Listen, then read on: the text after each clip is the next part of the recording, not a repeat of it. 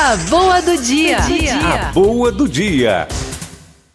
O texto está dizendo: se é condicional.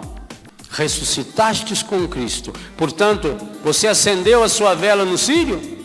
A luz se fez, iluminou, descortinou. A partir da situação de dificuldade, a partir do problema, o cristão e a igreja não colocam pano quente no problema. Ela só consegue entender a cruz como fonte de santidade que pode ser exaltada, não é por causa da cruz, é por causa da ressurreição. A ressurreição de Jesus mostra a cada um de nós: olha para onde eu estou caminhando. Quem segue o caminho de Jesus sabe aonde vai parar. O mundo, o mundo oferece para nós um monte de caminhos, inclusive facílimo. É a, a, nova era. A nova era é a facilitadora.